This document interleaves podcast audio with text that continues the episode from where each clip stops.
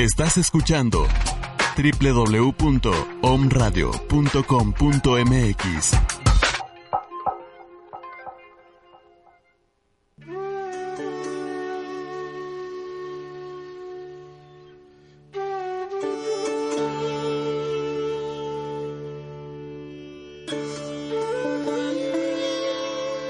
Comenzamos. Esto es Entorno Natural.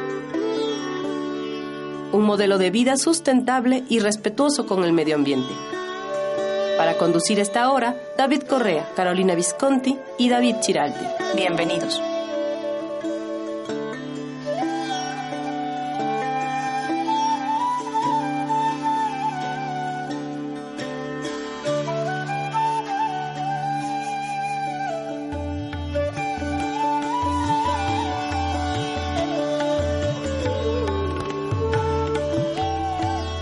Tal? Buenos días. Estamos una vez más aquí con, con ustedes en Entorno Natural, vivir en armonía con la naturaleza.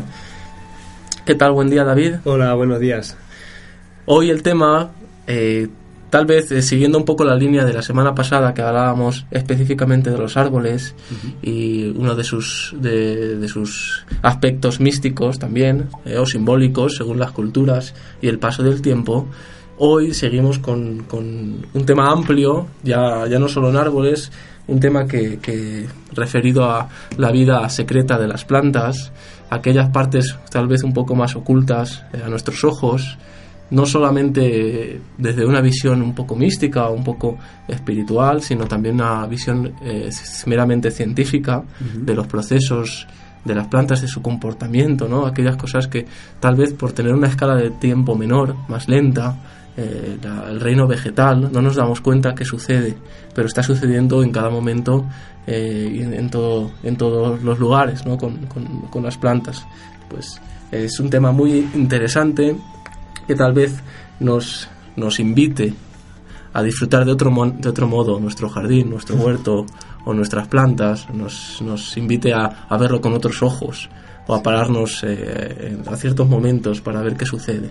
Sí, así es. Antes de, de- de introducirnos en este tema, creo que David nos iba a hablar eh, de ciertas noticias verdes a día de hoy. Así David. es, eh, David. ¿Qué prefieres la, primero, las noticias buenas o las noticias malas? Empecemos por lo, lo malo. Sí, ¿no? Dicen que así se pasa, se pasa más rápido. Sí. Bien, hoy eh, en Ecología Verde, mm, pues una web eh, pues de que trata de, de- de denunciar un poco todos estos, eh, a veces atentados, ¿no? que se hacen a la naturaleza. Ecoterrorismo, dicen unos. Hoy eh, me hago eco, nos hacemos eco de una triste noticia, que es eh, un estudio ya conocido a nivel internacional que se llama el Índice del Planeta Vivo. En esta décima edición del- de este año, del 2014, eh, arrojan el siguiente dato. La biodiversidad de nuestro planeta ha eh, disminuido a, la mitad en los últimos 40 años. Es decir, tenemos la mitad de especies entre mamíferos, aves, reptiles y anfibios y peces que hace 40 años. Eh, abundando un poco en estos datos o diseccionándolos un poco, vemos que en, en los bosques, en los climas templados, eh, se ha perdido concretamente el 32% de las especies. Y en los climas tropicales todavía más, eh, se han perdido el 56%. en solo pocos, pocas décadas. Sí, ¿no? estamos hablando de los últimos 40 años, con lo cual esta pérdida no se, no se puede achacar a, Claro. a un cambio eh, natural, ¿no? Sí, Eh, sí está relacionada con la actividad humana, sobre todo de estos últimos 40 años, que ha sido mucho más intensa. Así es. Eh, concretamente, eh, se, se dice que el responsable de esto son los, la pérdida de hábitats, sobre todo, Claro.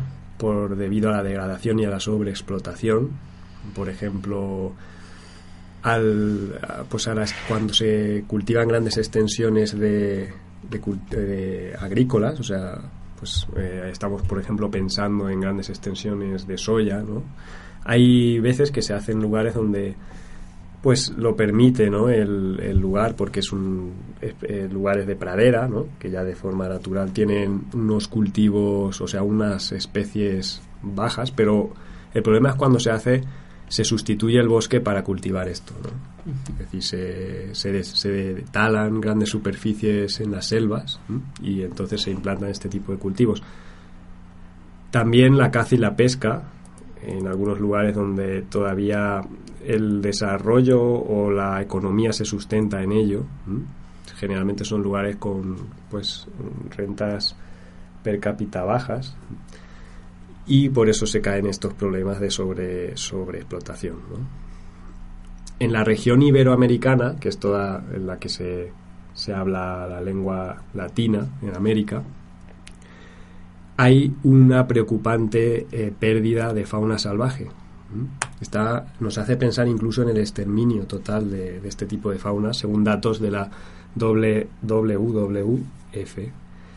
que eh, arroja el dato que hay una pérdida media del 83% de las especies desde el año 1970, es decir, desde hace 40 años. El 83%. Y bueno, pues si podemos hacer alguna reflexión de esto, eh, podríamos eh, tal vez hablar de que cada vez nos estábamos desvinculando más del cuidado con la, a la tierra, ¿no? cuidado del resto de las especies. Cuando hablamos de pérdida de, biodiversidad, no, no, es necesario que, que, sea de cantidad de animales, sino de varia, variabilidad de especies. Claro. ¿Mm? Y esto es eh, muy preocupante. Es decir, hay quien puede sostener, bueno, pero pues hay, hay, más animales en el planeta con el ser humano, ¿no? Porque, ¿qué tal todas las reses que, que se crían, ¿no? Se reproducen para el consumo humano, o no sé, incluso gatitos, mascotas, ¿no? Debe, puede haber más animales a lo mejor. Pero a lo que nos referimos es a la pérdida de biodiversidad natural. Y esto es muy preocupante debido a que la pérdida de, biodiversidad mm, hace que, la, que la vida sea frágil, es decir, que... El equilibrio, el ajá, que un, por ejemplo, cualquier... Eh, vamos a hablar de eh, impacto ¿no? en, la naturaleza, un incendio, un desastre natural como pues un, huracán, un, terremoto, una erupción, no sé, cualquier cosa, que haga peligrar o, perder vidas eh, de especies animales, hace que sea más difícil recuperarse al haber menos variabilidad en, un ecosistema. Hablamos, igual podemos decir lo mismo de, de las plantas, ¿no? del mundo vegetal. Si se pierde biodiversidad vegetal, también se pierde esa capacidad de resiliencia que se llama, ¿no? de, de restaurarse tras un, un, impacto fuerte. Sí, digamos que eh, la capacidad de un sistema también en, en, recomponerse y en evolucionar favorablemente también está relacionado con la biodiversidad, con la variabilidad de especies.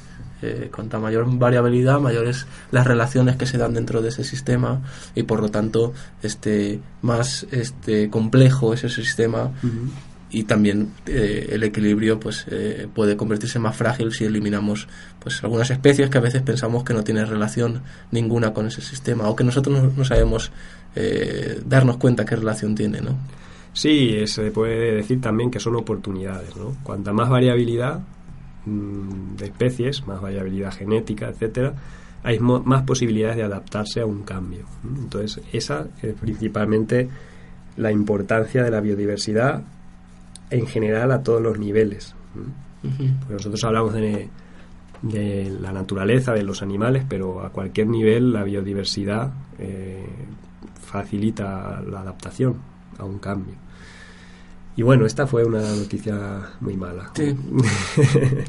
Voy a continuar con una buena. ¿eh? Esta noticia eh, que dio Mundo Verde anuncia que en Helsinki eh, capital de Finlandia, se anuncia un ambicioso plan de integración de medios de transporte público. ¿Esto qué significa? Que se proyecta que la, que la ciudad esté libre de automóviles de aquí a 10 años. ¿eh? Sí, lo había escuchado en algunas ciudades, se, se, se, prevé que en pocos años no haya automóviles dentro de ellas. Así es. Esto, pues en principio no es tan fácil de aplicar, sobre todo la población más mayor es la que se es más re, o sea rehuye un poco no este eh, moverse en transporte público solamente pero eh, las estadísticas dicen que los jóvenes son más flexibles ¿eh? en sus exigencias y que además están perdiendo un poco ese valor de que el auto da un estatus, ¿no? un estatus social. Sí, no solo es por movilidad, sino la idea de que tener un auto me hace ser de una manera u otra, ¿no?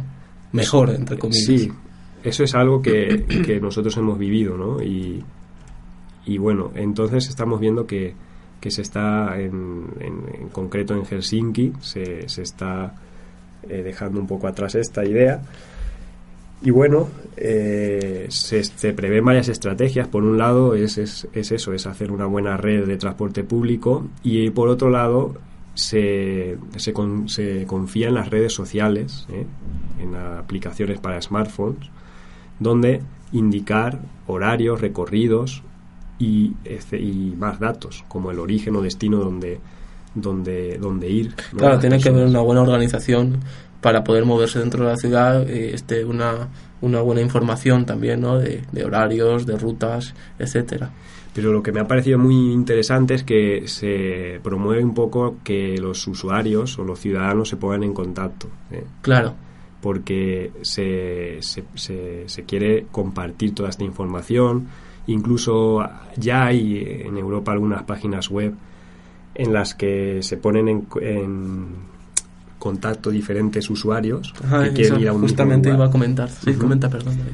quieren por ejemplo ir un viaje de tal ciudad a cual ciudad no entonces se ponen en, en, contacto por la red comparten gastos y en lugar de viajar una sola persona en un auto viajan dos o viajan tres y bueno por, aparte de que ahorran dinero también están ahorrando recurso petróleo ¿no? uh -huh. contaminando menos y además está generando eh, acercamiento ¿no? entre las personas. Uh -huh. Ya muchas veces hablamos nosotros que desde el ámbito de la permacultura preocupa mucho que cada vez las personas eh, colaboren menos. ¿no? Sí, es que va de la mano, ¿no? Va todo esto relacionado, las dificultades que a veces vemos para tomar un transporte público, este, para hacer uso de él, eh, tiene que ver también con la capacidad de, o para justamente lo que decías, ¿no? Para que se junten cuatro personas y en un solo auto en vez de cada uno en el suyo propio, tiene que ver con las relaciones entre nosotros o la falta de relaciones entre nosotros. Entonces todo va de la mano.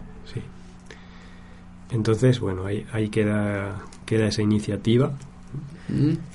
Y otra muy buena noticia, no sé si recuerdan que eh, o estará al corriente que todavía no se había creado ninguna batería solar o que la energía solar tenía un hándicap importante y es que no se puede acumular. Claro, no, ¿no? se puede acumular. Solamente ¿no? se puede utilizar en el día, entonces cuando aparece un día nublado, oh, Sí, es la idea que tenemos todos en las placas solares, ¿no? Y que los países, sobre todo con más insolación, con más sol, horas de sol en el año, más días de sol, pues eh, se puede implementar bien este tipo de energías y se decía que los países, sobre todo eh, pues del norte, latitudes norte, que tienen pues menos días de sol al año, pues no era una, una forma de energía eh, eficiente. Sí, incluso aquí en México, ¿no? Porque en México eh, tenemos eh, mucho sol, pero sí, es el país del sol. Pero sin embargo cada tarde se, en verano se nubla sí. y llueve, ¿no? Bueno, pues esto ya no, no va a ser más un problema porque ya se ha inventado una batería recargable para eh, para paneles solares. Es decir, en realidad es un dispositivo híbrido que es un panel y una, y una batería, no se pueden separar, pero es muy sorprendente porque se recarga utilizando solamente luz y aire. O sea, está utilizando energías infinitas, ¿no? energías que sí, limpias, en realidad son, son, renovables. Uh -huh. eh, funcionan así eh, de manera resumida porque entra el aire en la batería ¿eh? gracias a una estructura en forma de malla solar y esto permite transferir electrones entre el panel solar y la batería, el electrodo de la batería. el oxígeno y la luz desencadenan, perdón, sí, el oxígeno y la luz desencadenan diferentes reacciones químicas y esto es lo que carga la batería. Es decir, en realidad, pues es algo muy limpio, oxígeno, luz, aire. Y bueno, eh, vamos a ir ahora con alguna noticia del país, eh, algunas buenas noticias. Por ejemplo, en, en la web de la Asociación de Arboricultura de México encontramos que Isla del Carmen está promoviendo eh, con, los, con, los, ciudadanos realizar un inventario de árboles patrimoniales en este año 2014. ¿Y cuál es el objetivo de este inventario? Pues el objetivo es que la comunidad descubra y de informe o denuncie los árboles que son propiedad pública o privada, pero que tengan los siguientes caracteres distintivos, eh, como árboles patrimoniales, que sean árboles longevos. ¿eh? o viejos, sí que tengan una gran belleza, o sea, muy majestuosos. Esto se puede medir tal vez por el tamaño del árbol. Ajá. La utilidad también es un, es un valor que se mide, si es ornamental, como si es frutal o medicinal, o incluso que eh, provenga de, eh, de sombra o cualquier otra. Que resulte un refugio, y este es muy importante, permanente o temporal de flora o fauna variada, por ejemplo, iguanas o colibrís o ardillas, murciélagos, loros. Bueno, ya desde ese aspecto, si lo unimos con la primera noticia, se está teniendo en cuenta ¿no? el, mantener eh, pues las comunidades y la diversidad de la fauna. En las ciudades. En las ciudades, además, que no es muy, muy propenso a ello, ¿no? Eso es. Incluso también que, que, alberguen otras plantas, como por ejemplo las epífitas, ¿no? las bromelias, las orquídeas. Eh, por eso un árbol se puede considerar un árbol singular. Es decir, las plantas que crecen sobre las mismas ramas de otro árbol, ¿no? Así es. Nosotros hemos visto varios, ¿verdad? En, sí. en la ciudad de Puebla. De hecho, sí. Justo ayer veíamos también algún árbol con, con bromelias y... Sí. También por estar relacionados con leyendas o historias familiares. ¿eh? Esto ya. Que tenga una simbología. Eso es. Va relacionado con el tema de la semana anterior. esa importancia que le damos a, los árboles, no solamente biológica, no solamente eh, económica, sino, sino también una importancia casi hablando de lo espiritual o de o de lo que es la cultura. Eh. Ajá, sí, un aspecto cultural que, que, tenga incluso una comunidad sobre ese árbol Sí. Esta convocatoria estará abierta hasta el día 30 de noviembre y luego en enero del 2015 se dará a conocer qué árboles han sido eh, informados o denunciados porque estén tal vez con, muy poca o ninguna protección y estén pues en peligro. ¿no? Claro, sí, hay, hay de hecho iniciativas eh, pues en diferentes partes del mundo que para favorecer esto, un poco lo que estás hablando, ¿no? el tema de, la, de mantener y preservar eh, los árboles en, el medio urbano, los, los apadrinan. Sí. Es decir, eh, hay páginas web donde puedes apadrinar un árbol y de alguna manera ofrecerle el cuidado y, el mantenimiento que se pues que se merece. ¿no? Sí, de hecho esta asociación Biodiversidad del Carmen tiene previsto eh, negociar con el ayuntamiento que se realice esto, ¿no? Ah. este apadrinamiento. Este, esta participación será gratuita en este, vamos a decir, concurso, propuesta. Se podrá hacer a nivel individual o familiar. Y les dejo la dirección por si quieren escribir, los que sean de, de Carmen o, lugares cercanos, es biodiversidadcarmen.hotmail.com. Y bueno, esto viene un poco, así investigando de dónde viene esta iniciativa, ¿no? Tan, eh, pues es original, es, eh, es buena, ¿no? Para, para la biodiversidad, Para mantener algo como los árboles, ¿no? Esto viene de años atrás, donde en el 2010 el, el gobierno de Campeche se coordinó con los 11 ayuntamientos y editó un documento denominado Árboles Patrimoniales del Estado de Campeche. Es un libro, eh, viene en PDF, se puede encontrar en la web. Es muy bonito porque vienen fotografías a gran tamaño y viene la descripción de cada uno de los árboles que se han considerado, se consideraron en aquel año, perdón, como árboles patrimoniales eh, en Campeche. Es importante tener iniciativas que le den valor eh, no solo a, veces a, sobre todo en la ciudad, ¿no? Que sucede que se, le da valor a aquellos centros económicos, eh, aquellas eh, zonas en las que uno pueda eh, de ocio y etcétera sino que se le dé valor en las ciudades a aquellos elementos vivos como son los árboles eh, ya no solo por un valor económico sino como tú decías no un valor productivo un valor cultural o un valor pues de, de, ser diría yo no de ser simplemente pues es una especie viva y que por lo tanto simplemente por ello hay que respetar. Muy bien. Pues vamos a pasar a otra noticia. En la web de Biodiversidad Mexicana hemos encontrado que han eh, creado otra nueva web que se llama naturalista.mx y esta web sirve para que los ciudadanos participemos en la observación de la biodiversidad. Pero a través de qué, a través de qué, de qué fórmula, pues de la fotografía. Si nosotros estamos en nuestro jardín o estamos en, un parque o vemos en un árbol una planta que o un insecto o, un ave o un mamífero que nos llame la atención, podemos hacer una fotografía y subirla a esta página web. Bien la podemos identificar nosotros o bien hay pues otras personas que están en contacto con la página web y las pueden, nos pueden ayudar a identificarla. Y bueno, es una forma de, de citar dónde se encuentran eh, qué especies, ¿no? Y de conocerlas también, ¿no? Eh, de, incluso, pues a veces fotografiarlas por el, por el mismo hecho de querer saber qué especie es y colgarlas o mandarlas a esta web y bueno, y, e ir aprendiendo, ¿no? Qué, qué tipo de, de, animales, de fauna eh, tenemos en nuestro jardín. Es una muy buena iniciativa. Pues eso es todo. Muy bien. Entonces, este, después de las noticias que nos comentabas, David, qué bueno que fue solo una mala, porque normalmente es al revés, si es que haya buena alguna vez, este, vamos a, introducirnos o vamos a, abrir este, este panorama tan amplio, tan bonito, tan extenso y tan por, tan, tan por desentrañar que es la vida secreta de las plantas. Quería hacer mención a, pues a un libro que de, que de alguna manera es de, donde nos vamos a basar esta, este apartado, este tema, que recibe el mismo nombre, La vida secreta de las plantas, escrito por Peter Tomskins y Christopher Bird, que expone de alguna manera todas aquellas relaciones que tienen las plantas, tanto a nivel, como decía al principio, más científico, a veces más filosófico, incluso ahondando en, una parte más, eh, pues podríamos decirle energética, espiritual, no sé de qué manera nombrarlo, sin querer tampoco, eh, pues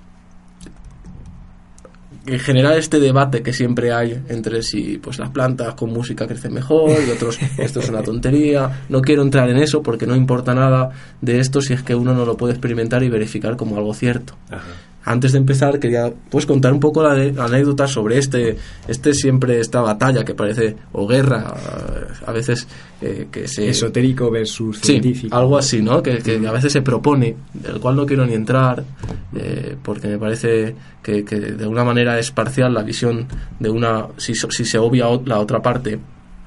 Pero recuerdo que cuando estudiaba paisajismo David se acordará de el profesor este Borrás, era el profesor de fitopatología. Sí.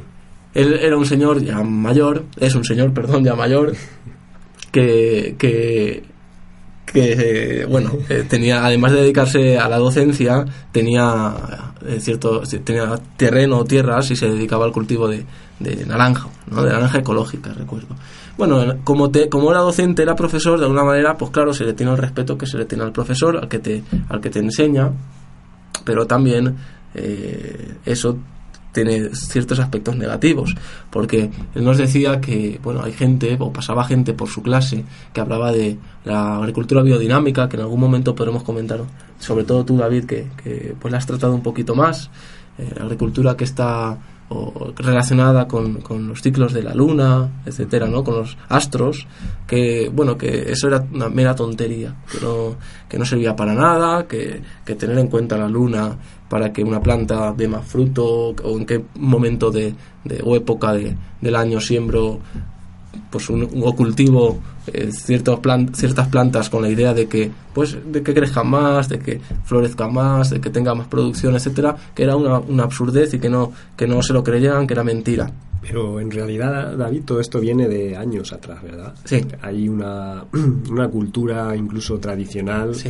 en, en- en muchos lugares donde hay agricultura que, que se tiene en cuenta si hay luna creciente, si hay luna nueva, si hay, la luna está menguante, para cultivar o sembrar. ¿no? Por ejemplo, los ajos es algo, es algo que todavía se tiene muy en cuenta sin necesidad de hacer contacto con, con biodinámica o, o con, Ok, ni ponerle nombre, igual no se sabe, eh, o no, se, no se etiqueta esa forma de, de cultivar, pero ya es una sabiduría ancestral, ¿no?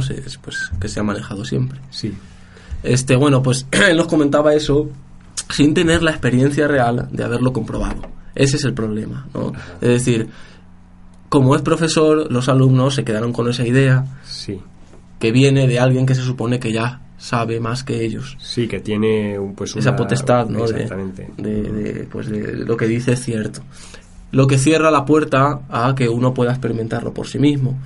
Entonces, bueno, desde aquí invitamos a que ni se cierre eh, las puertas de un ámbito ni de otro, sino que se abran para que uno pueda experimentar cada una de estas cosas y pueda verificar, eh, pues si a- personalmente a, a uno eh, hubo cambios o realmente esto era así o realmente pues no, no, no, no, no le funcionaba, que no quiere decir que no le funcione a las demás personas tampoco. Claro. Eh, Entonces, bueno, de- después de esta introducción, para aclarar un poco y amansar esta batalla que hay, ¿no? que decías tú, David, científicos versus esotérico o algo así, quería eh, leer un poco la introducción de este bello libro que, bueno, desentraña un poquito esta vida eh, íntima, lo decía, de las plantas. Dice que, salvo Afrodita, no hay en este planeta nada más bonito que una flor, ni más esencial que una planta. La verdadera matriz de la vida humana es la capa de verde césped que cubre a la madre tierra. Sin las plantas verdes no, co- no comeríamos ni respiraríamos. Bajo la superficie de cada hoja hay un millón de labios móviles que se dedican a devorar anhídrido carbónico y a despedir oxígeno más de 64 millones de kilómetros cuadrados de superficies cubiertas por hojas están cada día realizando este milagro de la fotosíntesis, produciendo oxígeno y alimento para el hombre y los animales. La cantidad principal de los 375 millones de toneladas de alimentos que consumimos al año procede de las plantas, que los sintetizan del aire y del suelo, con la ayuda de la luz solar, del aire y perdón, de- del aire y de la luz solar. El resto deriva de productos animales, que también proceden de las plantas. Eh, todos los alimentos, bebidas, intoxicantes, drogas, medicinas, que nos mantienen vivo, que mantienen vivo al hombre, y si los usa como es debido, eh, radiantemente sano, están a nuestra disposición gracias a la amabilidad de la fotosíntesis, de este proceso de la fotosíntesis. Que me gustaría, David, porque todos lo hemos escuchado, ¿no? que es este, la fotosíntesis, fotosíntesis, que explicaros un poquito brevemente de qué se trata y por qué este proceso, de alguna manera, eh, nos da una idea de sustentabilidad. Pues este proceso es eh, la forma de alimentarse las plantas autótrofas, que eh, a través de- del aire y a través de la luz solar, junto con las sales minerales que absorben por sus raíces, forman eh, los hidratos de carbono, los azúcares. Y bueno, esta es la, en realidad la base de la alimentación del mundo, ¿eh? En general. Ajá. Del proceso de, gracias al proceso de fotosíntesis, pues el resto de seres vivos en el planeta, no solo las plantas, nos podemos alimentar, ¿no? Porque la base alimenticia siempre es el reino vegetal y desde ahí, pues, este va, va se va perfilando otro tipo de alimentación, pero que depende directamente de, de las plantas. Y es tan sustentable porque depende de totalmente energías renovables. ¿no? Claro, como ese panel que hablabas, ¿no?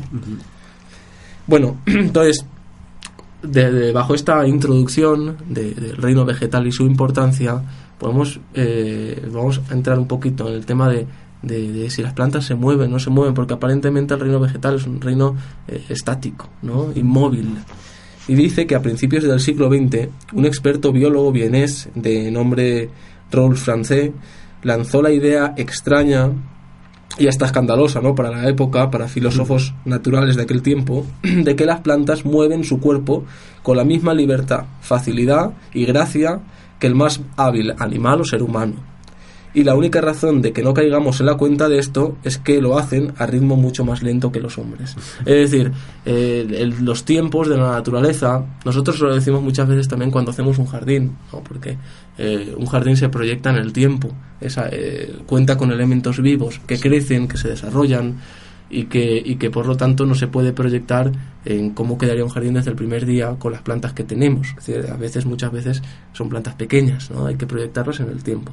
Entonces, la naturaleza tiene una escala de tiempo mucho más lenta que la escala que nos movemos nosotros, incluso que en la que nos movemos en la actualidad, que es todo mucho más rápida que, que antiguamente, ¿no? Eh, entonces, si nos paramos y nos fijamos o atendemos una planta, eh, pues día por día o cada cierto tiempo, pues incluso así va a ser difícil darnos cuenta del movimiento. Si no nos vamos a dar, dar cuenta del crecimiento, pero tal vez no del movimiento.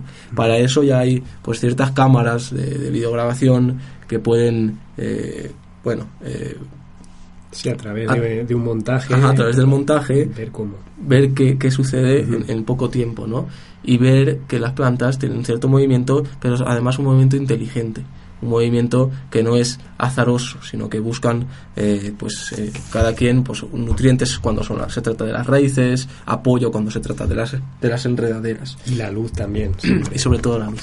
Todas las plantas necesitan de luz. A esta fuerza de necesidad de luz se le conoce como fototropismo, ¿no? Búsqueda de la luz. Sin embargo, las raíces tienen la fuerza contraria, es la dualidad que siempre hablamos del mundo, que se llama geotropismo, que es crecimiento hacia la oscuridad.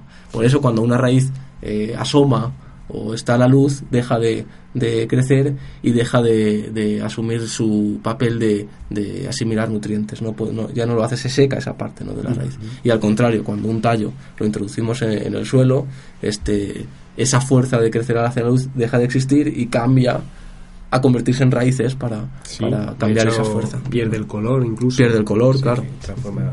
Entonces, como hablábamos, las raíces de las plantas buscan su camino inquisitiva- inquisitivamente hacia el interior de la tierra. Sus capullos y vástagos describen círculos concretos. Sus hojas y flores se inclinan y se estremecen ante el cambio. Sus tallos y ramitas exploran el torno suyo y alargan sus brazos espectrales para tantear sus alrededores.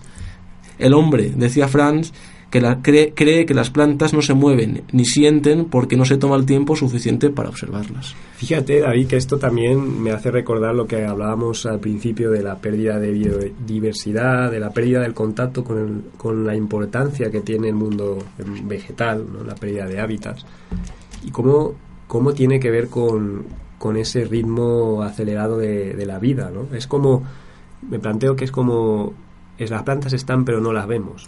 Y eso nosotros como como docentes nos damos cuenta cuan- a la hora de que algunos alumnos nuestros que, que nos plantean o gente que se acerca a nosotros a pedirnos consejos sobre plantas, a veces añaden la coletilla que no tienen tiempo, ¿no? es decir, o que son, eh, no sé, ma- desmanotados con las plantas, que no, Ajá, que requiere muchos cuidados las Sí. plantas. A veces tenemos esa idea, ¿no? Que requiere como mucho que son cuidado. toscos, ¿no? Que o se pasan regando o, o- o las ponen en un sitio que no que no que no van, ¿no? Entonces, un poco para mí eso tiene que ver con, con esa relación truncada entre, entre el mundo vegetal y, y- y nosotros y también debido al- a, a nuestra velocidad creciente, ¿no? Creo que si Sí, fuéramos nuestros ritmos de vida. Creo que si fuéramos disminuyendo nuestro ritmo de vida o como los habitantes de las zonas rurales o incluso hablamos de tribus indígenas que, que tienen un ritmo mucho más lento, tienen muchísimo más acercamiento a, a su- a- a su mundo circunda, a su mundo vegetal circundante, conocen mejor, saben mejor cómo, cómo cuidar ¿eh? Eh, las plantas, tienen una, una relación más equilibrada. Porque lo ven. Es como que yo me doy cuenta que lo que no vemos no cuenta de alguna manera, ¿no? Entonces, vivimos como en un tren de alta velocidad donde el paisaje se nos escapa a la vista. Y entonces, como, como vemos lo que está dentro de ese habitáculo del tren, todo el movimiento que se genera ahí, pero todo lo que queda alrededor pasa como una imagen veloz. Es borroso. Es borroso y por lo tanto no nos damos cuenta. Y creo que pues todas estas noticias que hablabas de pérdida de biodiversidad, de fauna y otras muchas más eh, cosas que, que suceden en este mundo, simplemente pasan porque no nos damos cuenta y no, o no nos queremos dar cuenta ¿no? vivimos en un ritmo diferente al que al que se vive eh, pues eh, en un ritmo natural ¿no? en, un espacio natural eh, en plena naturaleza. El indígena cuenta con mucho tiempo también para, para poder observar pues su, su, mundo ¿no? de qué está compuesto su mundo. Hablábamos antes de, de las raíces. Dice que cuando la tierra está seca las raíces se vuelven hacia un suelo más húmedo.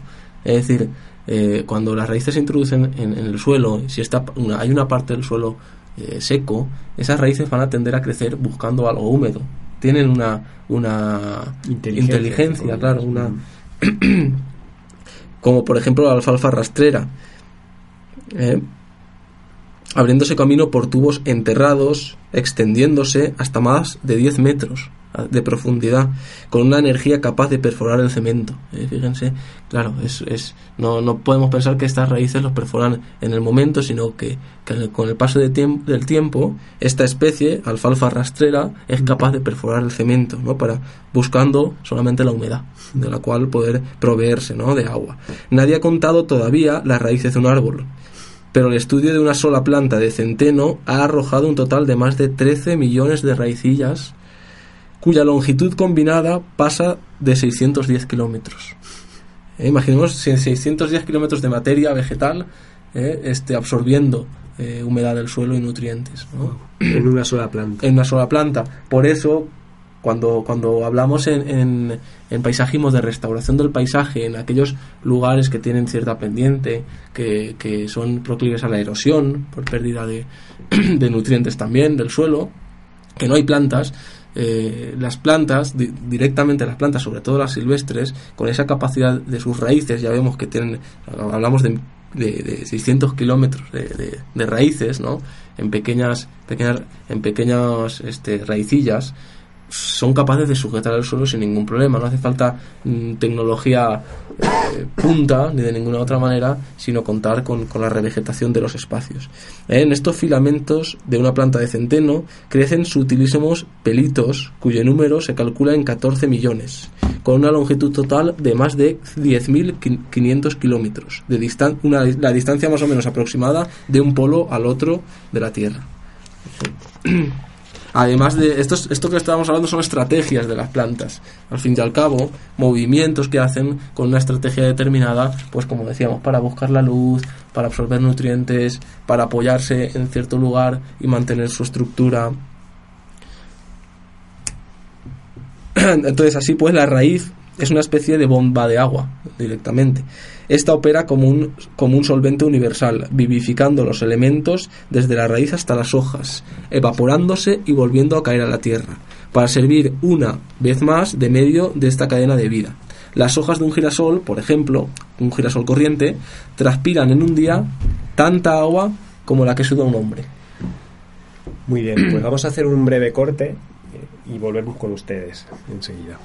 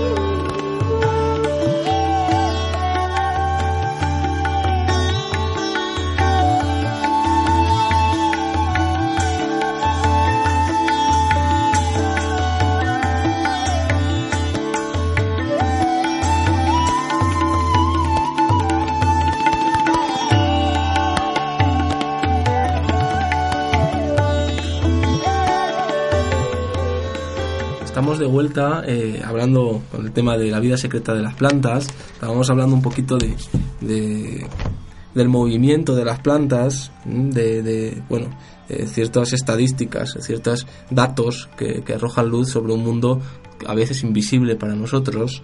Decía que, que un girasol corriente transpira en un día tanta agua como la que suda un hombre. Entonces imaginemos los árboles, cuánta, cuánta agua pueden evapotranspirar.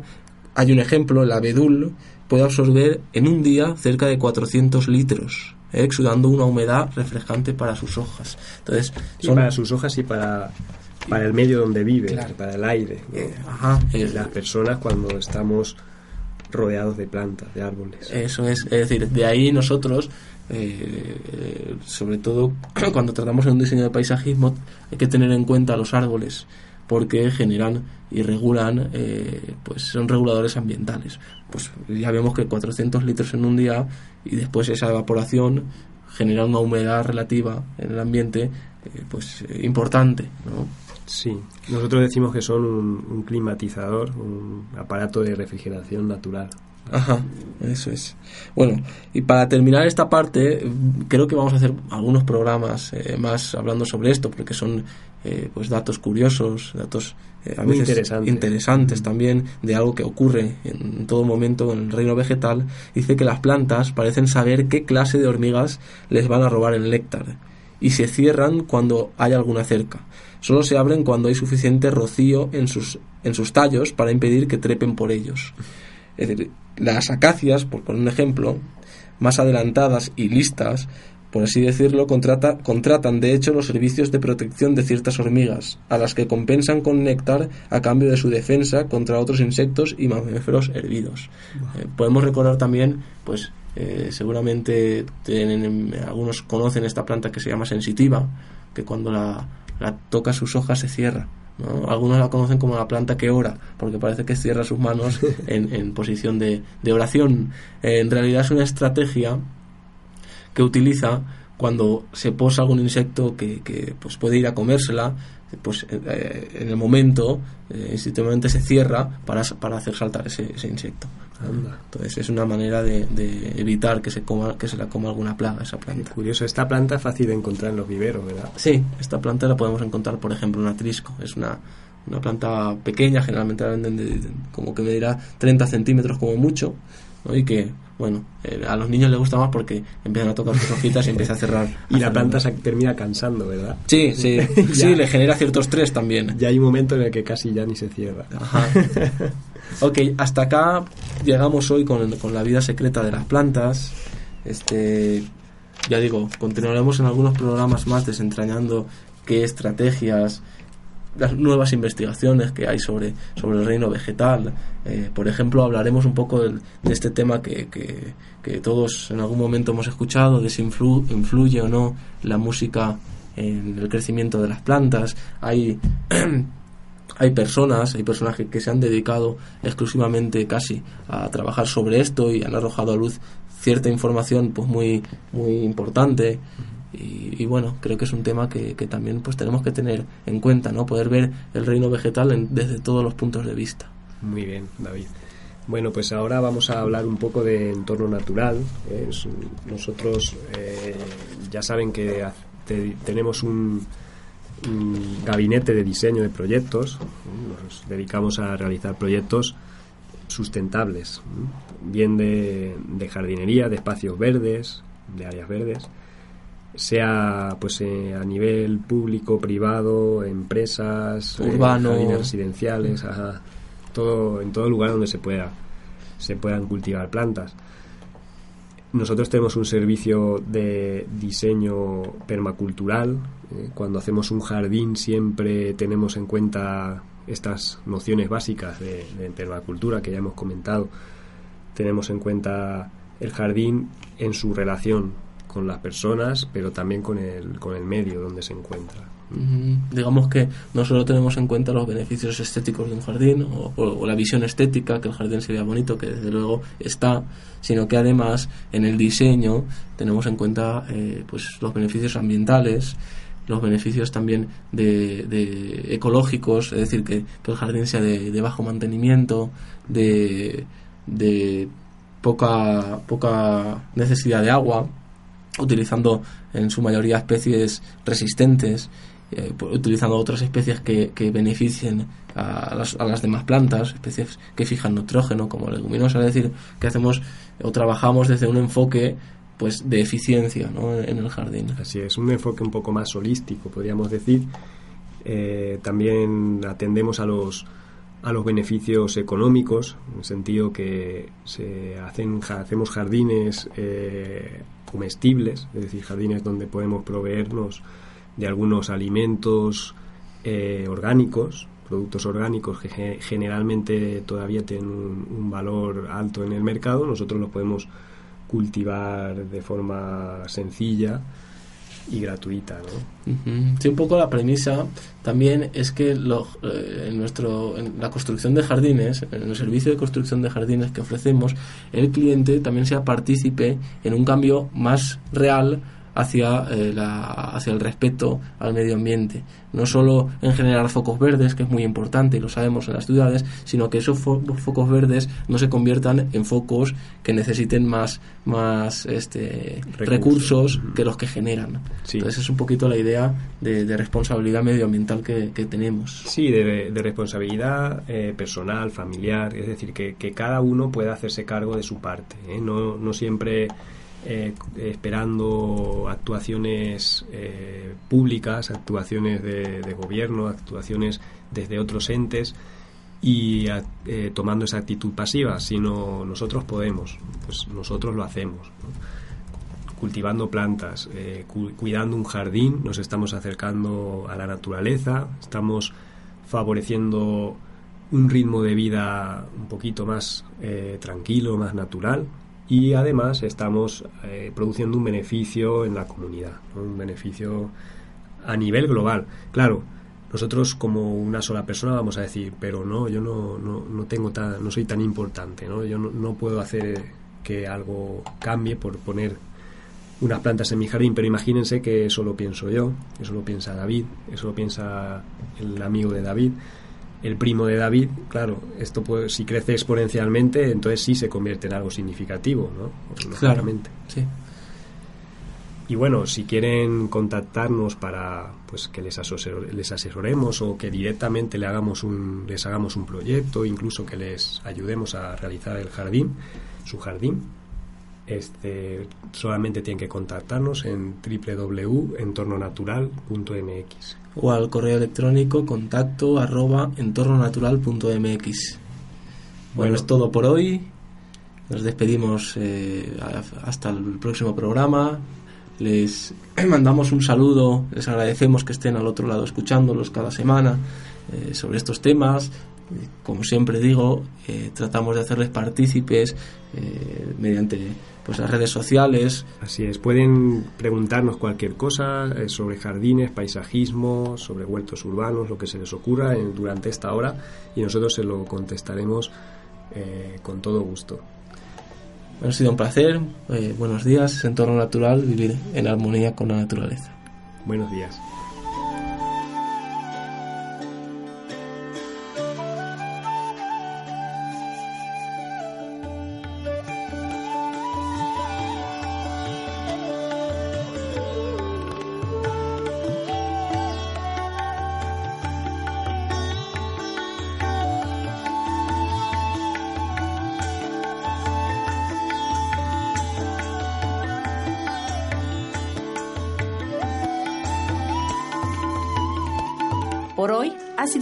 Te esperamos en el próximo programa. Y recuerda, vivir en armonía con la naturaleza.